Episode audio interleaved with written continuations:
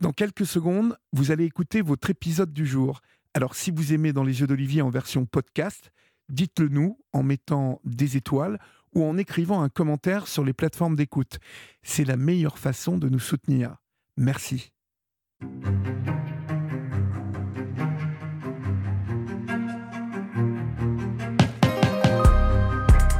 Pardonner, c'est sans doute l'une des choses les plus difficiles au monde. Le pardon, on commence à l'apprendre à l'école et toutes les religions le prônent. Mais quand un crime est commis, quand on fait face à un deuil impossible, quand la douleur physique est terrible, comment pardonner l'impardonnable? À quel moment se débarrasse-t-on de la colère et de la haine? Comment ne pas céder au désir de vengeance? Où trouve-t-on la force de pardonner? Aujourd'hui, je vous propose de prendre le temps d'écouter l'histoire de Claire. Sa vie a basculé le jour où un ami lui a annoncé qu'il allait tuer quelqu'un. Je suis Olivier Delacroix, vous écoutez le podcast Dans les yeux d'Olivier, alors soyez les bienvenus.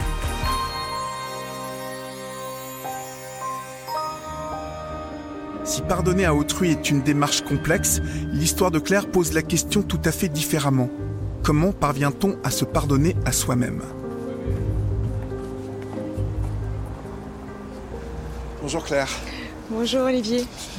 Comment allez-vous? Ça va très bien, je vous remercie. Alors il sera beaucoup question de pardon pendant euh, ces quelques jours que nous allons passer ensemble. Pardon euh, aux autres, euh, mais aussi pardon à, à, soi-même, à, moi-même. Ouais. Parce qu'à l'âge de 18 ans, l'un de vos amis à l'époque vous a fait un aveu, cet aveu, ce secret, qui vous a accompagné. Il a été lourd, très lourd pendant longtemps. Euh, j'ai tenté souvent de, l'oublier. Il a impacté euh, tout le chemin de vie que, j'ai jusqu'à présent. Est-ce qu'aujourd'hui, euh, vous vous êtes pardonné? Je me suis pardonné d'avoir aussi accepté de porter ce secret-là, surtout. D'accord. On va aller cheminer ensemble. Oui, oui, Merci, allons-y.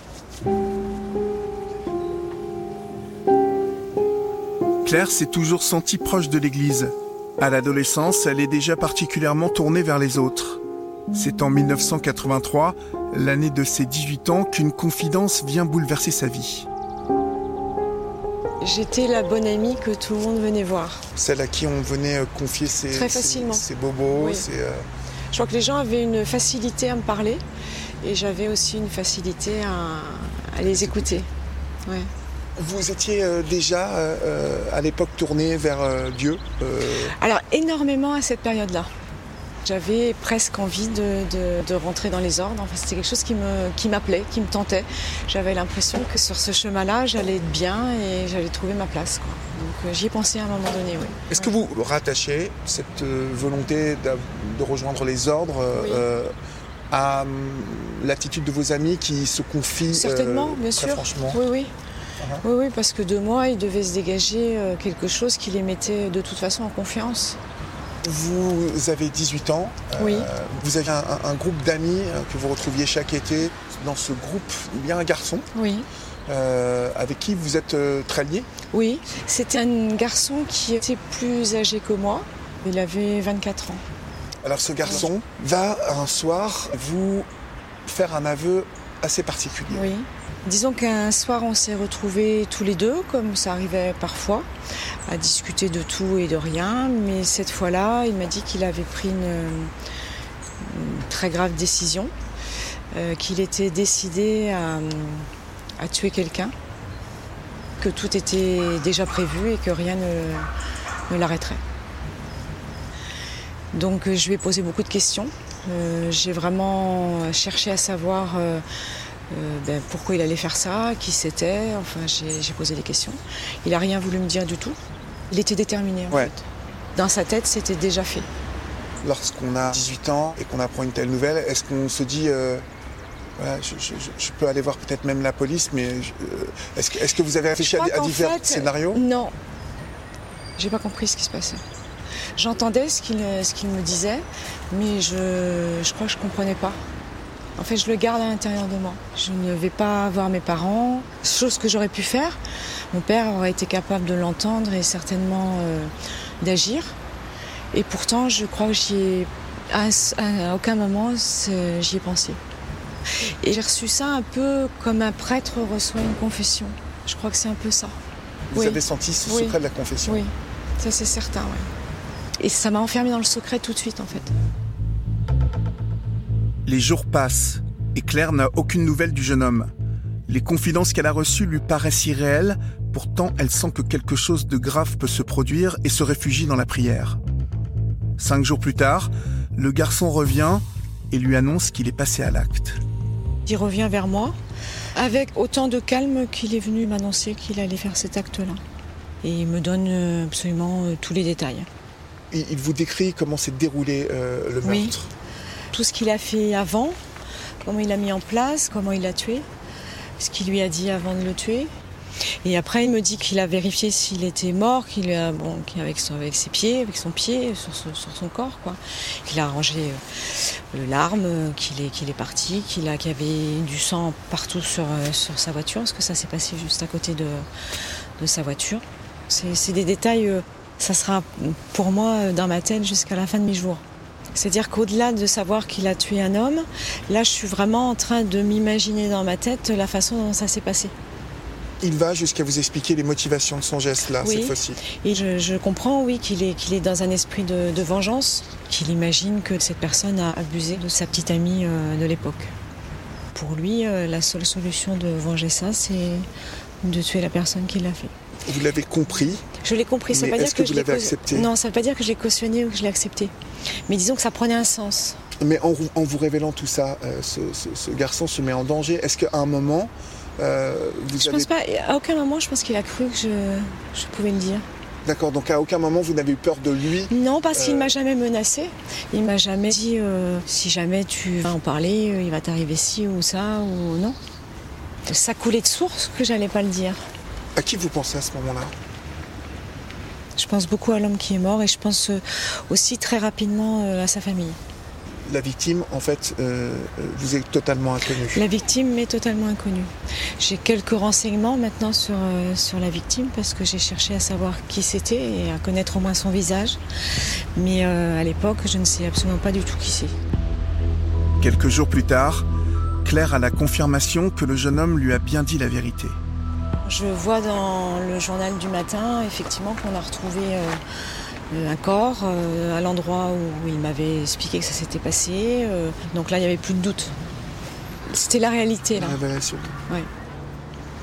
Avec vraiment la, la culpabilité énorme de, ne, de n'avoir pas agi, mhm. de n'avoir pas pu empêcher ça. Donc ça devenait de plus en plus lourd. je dormais très mal. Enfin, j'y pensais tout le temps en fait. J'ai absolument besoin de le dire à quelqu'un. Je me suis euh, tournée vers un prêtre. Pourquoi un prêtre? Pourquoi ne pas en avoir parlé à vos parents ou carrément pourquoi ne pas avoir été à la police? Un prêtre, je crois que c'était dans la continuité de, ce que je vivais à ce moment-là. On était venu un peu se confesser à moi d'une certaine façon, donc je transmettais finalement à quelqu'un euh, de supérieur euh, dans la foi et qui serait peut-être capable, lui, d'en faire quelque chose. Et je lui ai demandé conseil, je lui ai demandé ce qu'il fallait que je fasse. Euh, il me dit seulement que, voilà, que la nature humaine euh, amène à beaucoup de violence, que cet acte-là, euh, il ne faut pas que j'en parle. Confiante dans la parole de ce prêtre, Claire se condamne au silence et coupe petit à petit les ponts avec son groupe d'amis. Mais l'inertie dont elle a fait preuve devant ce crime et cette confidence tout aussi violente vont avoir des conséquences désastreuses sur sa vie d'adulte. Ce qui était pour moi très important, c'est vraiment de ne pas avoir eu le courage, ou du moins ou, l'énergie nécessaire pour pouvoir euh, intervenir avant. Je n'ai pas pu réagir à cette violence. Mhm. C'est-à-dire que ça m'a paralysée. Elle est rentrée en moi et elle y est restée. C'est terrible. Oui, c'est terrible. Parce que de cet enfant de 18 ans, euh, euh, prête à rentrer dans les ordres. Et, euh, c'est surtout terrible quand on prend euh, conscience à un moment donné que l'on fonctionne de cette manière-là. C'est difficile de s'accepter comme ça. Parce que finalement, on se rend compte qu'on n'est pas capable soi-même de se défendre. Que notre seule réaction, c'est de ne pas bouger. Ce qui veut dire que vous êtes devenu une proie potentielle pour euh, les gens violents? Oui, ça c'est certain. Vous n'en avez pris conscience que euh, lorsque les premiers coups sont, arrivés euh, de cela? Pas au début. Disons que c'était, c'est horrible à dire, mais c'était devenu presque quelque chose qui était normal de porter des violences ou des secrets. Et après, euh, j'ai eu des, expériences de vie euh, affectives où il y a eu des grands moments de violence et en fait j'ai toujours eu la même réaction.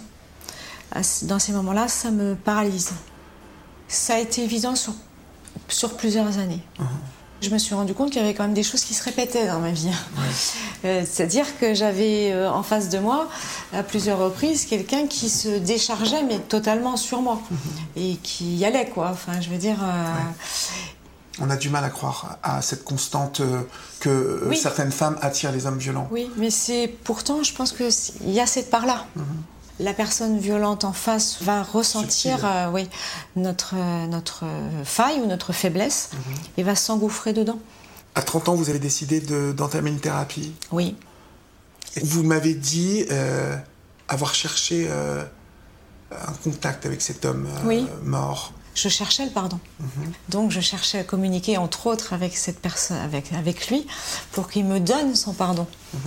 Et euh, après, sur le- le- mon chemin de vie, j'ai compris que le pardon, euh, c'était quelque chose que l'on s'accordait à soi, qu'il était à l'intérieur, que c'était pas l'extérieur qui pouvait me le donner. Parce que euh, ce meurtre non dénoncé, Mm. vous vous sentez complice de la mort d'un, Presque responsable. presque responsable de la mort d'un homme. Il était trop Vous tard. conceviez ça, d'être complice de, de ce qui s'était passé malgré vous? Euh, à l'époque, non. Ça, il m'a fallu des années, bien des années après, où j'ai compris qu'effectivement, j'étais réellement complice euh, à un moment donné. Pendant presque 25 ans, Claire garde son secret. En 2008, à 43 ans, mère de trois enfants, sa culpabilité vis-à-vis de la victime et de sa famille l'oppresse plus que jamais. Un après-midi, elle craque et décide de tout révéler à une amie proche. Elle a eu une réaction très, très violente. Elle, dans, son, dans sa vision des choses, euh, c'était quelque chose qui, était, euh, euh, qui ne pouvait pas être gardé, qui devait être révélé. donc ça, ça a animé chez elle quelque chose de très fort. Est-ce qu'elle vous a conseillé d'aller voir la police, même maintenant Euh, Elle m'a plus que conseillé d'aller voir la police. C'était plus, c'était au-delà du conseil. C'est-à-dire qu'elle me, elle me disait d'aller à la police, qu'il fallait que j'aille à la police. Mais je me suis euh, rebiffée. Ouais. C'est-à-dire que j'ai dit, j'ai, j'ai dit non, que je n'étais pas d'accord avec ça. Les années avaient passé. De toute façon, cet homme, ça n'allait pas le ramener. C'était pas forcément utile d'aller révéler ça. Alors cette personne, euh, quelque part, euh, voilà, euh, appelons un chat un chat, euh, cette Oui. personne euh, vous a dénoncé. Oui, elle m'a dénoncé, elle a dénoncé la personne auteur des faits avec tous les renseignements que je lui avais donnés, puisque j'avais vraiment tout raconté. Vous avez été ensuite convoqué euh, à la police. Oui. À ce moment-là, vous pensiez à qui? Vous pensiez à vos enfants? Ou Oui, est-ce que vous pensiez oui, oui. À, à la famille de, de cet homme qui, qui finalement euh, que vous n'aviez pas pu sauver oui, euh, je me disais tout le monde va tout savoir, euh, ça va réactiver tout, tout ça. Et puis je pensais aussi beaucoup à, à la personne qui a fait l'acte, en me disant il va savoir que, que j'ai parlé. que j'ai parlé. Donc euh, j'allais être obligée de le réaffronter, de le revoir, ou du moins il allait se passer quelque chose entre nous deux à ce moment-là. De toute façon, c'était sûr. C'est très curieux. Vous ne pensez euh, jamais à vous Non. et à la grande possibilité euh, que vous allez être inculpé Oui. pour complicité de- d'homicide Oui, euh, et donc incarcéré. oui. Car tout cela était très grave. J'y pense pas, ça. Peu importe ce qui va m'arriver. Que vous disent les policiers? Les policiers me demandent euh, si ce qui est écrit est vrai, Mhm. dans un premier temps. Donc je leur dis que oui. Euh, et me demandent de, de raconter Ce que vous faites ce que je fais, sans difficulté. Mhm.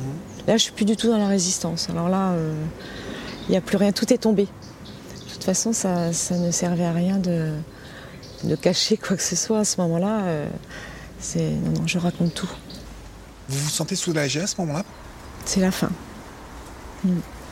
C'est la fin. Sans savoir ce que va être Ce qu'il allait fin. se passer par la suite, bien sûr, mais c'est euh, c'est la fin de quelque chose. ouais. Malgré plusieurs heures au commissariat, Claire apprend qu'il y a prescription. 20 ans après les faits, elle ne sera pas inquiétée. Malgré tout, elle redoute d'être confrontée au meurtrier. Disons que j'y pense et j'espère très fort que ça va pas se faire. Je demande à la police, on me dit qu'a priori euh, j'aurais pas à le rencontrer. Pourtant, il va vous appeler. Oui. Il a réussi à avoir un numéro de téléphone qui était celui de ma fille. Et ma fille était jeune à, cette période-là. Dans l'innocence et du moins dans l'action, elle lui a donné mon, numéro de téléphone. Le fait qu'il passe par votre fille, euh, ça a été quelque chose qui vous a mis une pression supplémentaire Oui, oui, oui ça m'a dérangé, oui, bien sûr. Ça montrait qu'il était prêt à, trouver le chemin jusqu'à moi, d'une manière, euh, d'une manière ou d'une autre. Donc ça montrait sa détermination à me parler. Lorsque vous avez cet homme au téléphone, il est surpris, il est furieux euh, Non, non, il est très calme, il est comme, comme il était euh, il y a 25 ans. Il me demande de mes nouvelles, euh, il me demande un peu ce que je suis devenue, il me demande si j'ai des enfants. De vieux copains Voilà. Ce qui m'a énormément euh, déroutée parce que moi, dans ma tête, j'étais en train de revivre les événements comme si finalement ils étaient, s'étaient passés hier. Et puis euh, il a commencé à me, à me dire que, qu'il avait besoin de me parler, qu'il était placé euh, en garde à vue une journée et que, ben, ma foi, il a accepté de, raconter toute l'histoire. Et il me dit que de toute façon, euh, pour lui à prescription, qu'il le savait depuis fort longtemps. Il n'avait plus aucun risque. En tout cas, est-ce que vous lui, vous lui faites part de, toute la place que cela a pris dans votre vie? Oui, mais il est très surpris que ça a eu un impact pour moi. Il comprend pas ça, il me demande ça, il me dit mais comment c'est-il que tu t'en souviens? Donc ça c'est quelque chose qui m'a marqué parce que finalement je me suis rendu compte le décalage qu'il y avait entre ce qu'il avait fait, la gravité des faits et la responsabilité qu'il en avait, euh, qu'il avait portée. J'ai trouvé ça injuste. Bien sûr. Je n'avais pas été en prison, mais finalement, la peine, je l'avais purgée, oui. Absolument. Il veut, il veut vous rencontrer? Oui, pour lui, ça serait en fait mettre un, point final à l'histoire. Et je suis un Pardonnez-moi de vous interrompre, ça ressemble à un mauvais scénario, euh, ce que vous êtes en train de me raconter. S'il vous l'a dit comme ça. Il l'a euh, dit de cette manière-là, mais je crois que c'était certainement. Euh, son, son, souhait était de clôturer, on va dire, cette histoire. Mhm. Sauf que euh, vous, vous n'avez pas pris le risque de euh, vivre ce point final, en, tout cas les yeux dans les yeux. Non, non. Donc il a appelé plusieurs fois euh, et j'ai pas répondu. Et à partir de ce moment-là, non, je n'ai plus une nouvelle de lui. Et cela fait 8 ans 8 ans, oui. Avez-vous revu d'autres protagonistes de ces vacances d'été tourmentées Oui, oui, j'ai revu sa petite amie de l'époque, mhm. qui elle aussi a été bien évidemment entendue par la, par la police. On a parlé, on va dire, à demi-mot. Euh, moi, j'ai compris qu'en fait, leur histoire euh, d'eux a été, ce qui s'est passé par la suite, a été euh, vraiment, a été vraiment basé sur un malentendu, on va dire, sur quelque chose qui n'était pas réel, qui n'était pas vraiment vrai. Ce qui voudrait dire que, euh, finalement euh, la version euh, racontée par cette petite amie n'était pas du tout la bonne et que c'est celui qui est mort qui en a fait les frais. Exactement. Pour Claire, c'est loin d'être le point final de l'affaire. Même si elle est soulagée de s'être enfin confiée à la police, elle comprend que pour être en paix avec elle-même, il faudra surtout qu'elle parvienne à se pardonner. Ça m'a fait franchir une étape. Ça m'a amené à la compréhension que l'extérieur, à ce niveau-là, ne pouvait rien pour moi. C'est-à-dire, j'attendais que qu'on m'aide ou que la justice euh, me pardonne de ça ou que quelqu'un me dise euh, c'est pas de ta faute. C'était à moi de trouver les raisons de me pardonner. Euh, ça me l'a vraiment montré. Et puis quelque part, par rapport à cet homme, et bien ma foi les choses étaient dites, elles étaient posées. Ça m'a permis de lui rendre son histoire, de lui rendre sa responsabilité. Après sa convocation, Claire réalise que l'affaire pourrait devenir publique. Souhaitant épargner un choc à ses proches, elle partage son secret avec sa mère, mais surtout avec sa fille, Montaigne, alors âgée de 15 ans, sans réaliser qu'elle transmet à son tour le fardeau de cette confidence. C'était un peu choquant dans le sens où euh, c'est quand même pas euh, un truc euh, qu'on fait tous les jours. Enfin, dans le sens c'était quand même quelque chose de gros. En plus, comme il y avait eu la, la, convocation avec la police, il y avait un côté un peu stressant de se dire est-ce qu'il va se passer quelque chose pour, pour maman? Finalement, vous ne culpabilisez pas de... Mais si, c'est ça qui est contradictoire. Alors vous culpabilisez de quoi? Je culpabilise de savoir qui a fait ça et, de savoir aussi que la famille qui a perdu euh, cette personne ne sait toujours pas pourquoi euh, leur fils est mort. C'est dérangeant parce que je réfléchis par rapport à moi, ce serait mon petit frère. J'aimerais qu'on me dise ce qui s'est passé. Donc euh, je me mets à la place de la famille, tout en sachant que je ne sais pas comment eux euh, réfléchissent. Ça se trouve, euh, ils sont complètement passés à autre chose et ils n'ont pas envie de savoir.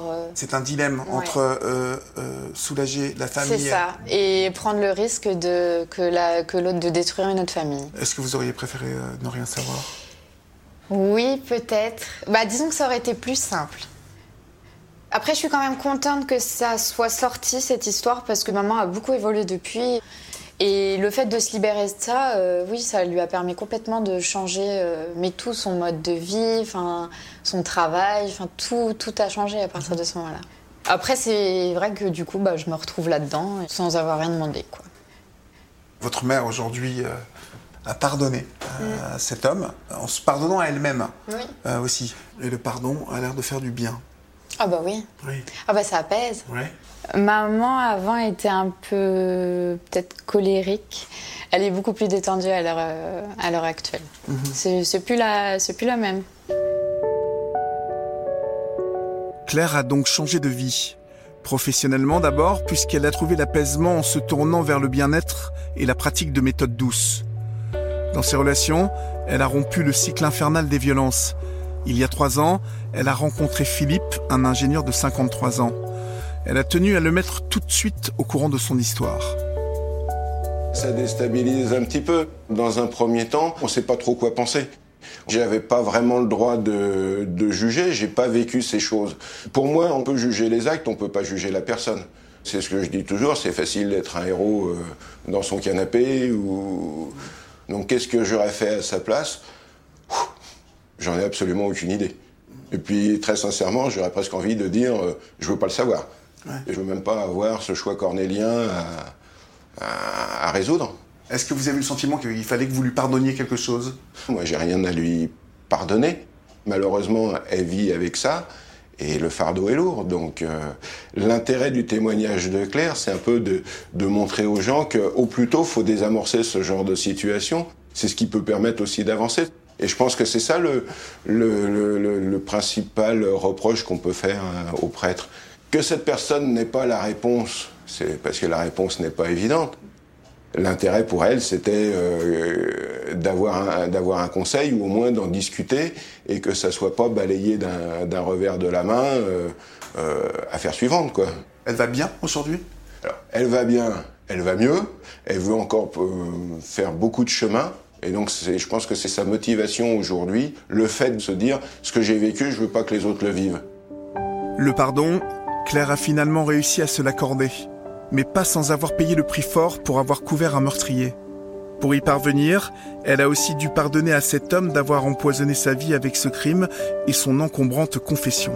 On ne pardonne pas à moitié. On pardonne euh, tout. On est dans. Il y a tout le monde. On ne peut pas euh, choisir telle ou telle chose. Euh, sinon, on ne serait pas dans le pardon. Vous dites qu'il est vaniteux de se dire que l'on s'est pardonné. Oui. Pourquoi? Pour moi, le pardon est vivant. Et donc, comme il est vivant, il est toujours en mouvement. On est des êtres humains, on a des émotions, on a aussi de l'ego, on a aussi des sensations, des, colères qui peuvent revenir. Et il faut être, euh, je crois, toujours ouvert euh, et toujours vigilant. Et puis continuer tout de même sur le chemin du pardon.